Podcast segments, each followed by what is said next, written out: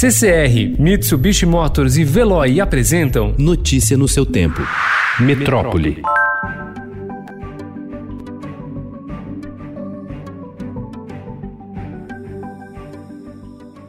A Prefeitura de São Paulo libera a partir de hoje o funcionamento de lojas de rua e imobiliárias fechadas desde o dia 20 de março, quando foi decretada a quarentena. A medida faz parte do plano de retomada econômica do Estado e o funcionamento será em horário reduzido. No último dia 5, escritórios e concessionárias já haviam recebido aval para reabrir. A autorização para shoppings deve valer a partir de amanhã, depende de o município fechar acordo com o setor. Médicos veem com ressalvas a flexibilização em meio ao recorde de confirmação de mortes no estado e com 67% das UTIs ocupadas na capital paulista.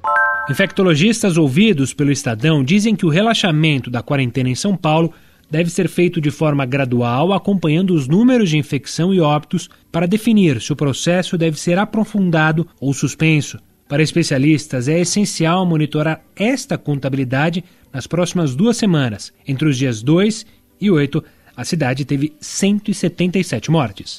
O Ministério da Saúde voltou a apresentar na tarde de ontem o número total de mortos e infectados pela Covid-19 no portal covid.saude.gov.br, que reúne as informações do governo federal sobre a pandemia de coronavírus no país. Na segunda-feira, o ministro Alexandre de Moraes, do Supremo Tribunal Federal, mandou a pasta recolocar esses dados no ar, além de informações sobre a curva de notificações da doença no país.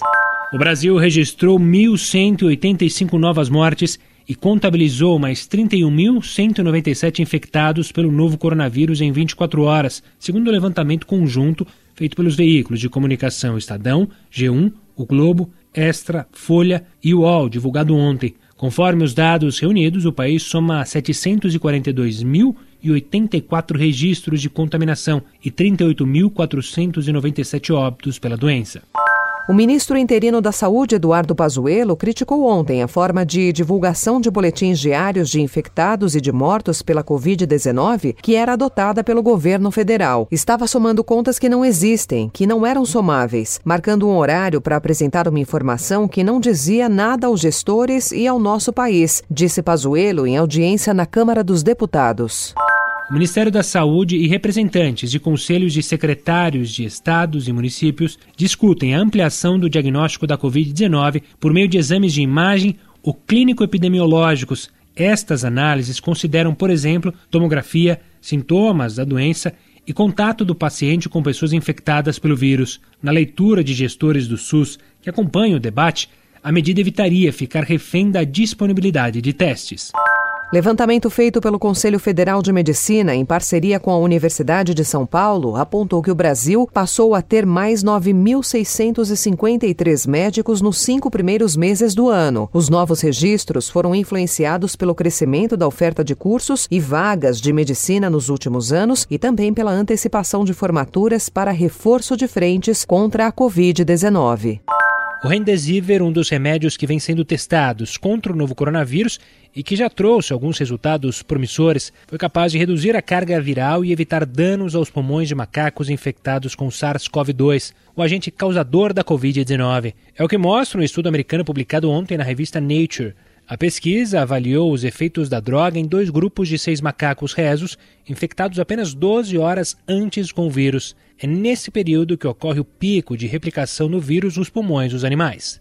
O governador catarinense Carlos Moisés, do PSL, poderá ter de responder no Superior Tribunal de Justiça por descumprimento da portaria assinada por ele mesmo e que restringe a realização de eventos em hotéis e pousadas no estado. No sábado, dia 6, Moisés foi flagrado em uma festa junina em um hotel fazenda na cidade de Gaspar, no Vale do Itajaí. A Organização Mundial da Saúde esclareceu ontem que a transmissão da Covid-19 está sim ocorrendo a partir de casos assintomáticos da doença, mas ainda não há conclusões sobre a proporção. We do know that some people who are asymptomatic or some people who don't have symptoms can transmit the virus on. A entidade decidiu se pronunciar um dia após a diretora técnica da entidade, Maria Van Kerkhove, dizer que a transmissão por pacientes sem sintomas era muito rara. O presidente do Brasil, Jair Bolsonaro, citou essa fala para defender a flexibilização da quarentena. Presidente Jair Bolsonaro voltou a criticar a Organização Mundial da Saúde ontem por seu comportamento na pandemia. É, desaconselhou estudos e pesquisas nesse sentido, depois voltou atrás. Então a MS é, um, é uma organização que está titubeando. Parece mais um partido político. O Instituto Nacional de Pesquisas Espaciais divulgou ontem uma revisão dos dados do PRODES, o sistema que aponta o desmatamento oficial da Amazônia, referentes ao período de agosto de 2018 a julho de 2019 e indicou que a devastação da floresta no primeiro ano do governo Bolsonaro foi ainda maior do que apontada previamente. No período, a Amazônia perdeu mais de 10 mil quilômetros quadrados. Notícia no seu tempo. Oferecimento CCR e Mitsubishi Motors. Apoio Veloy. Fique em casa. Passe sem filas com o Veloy depois.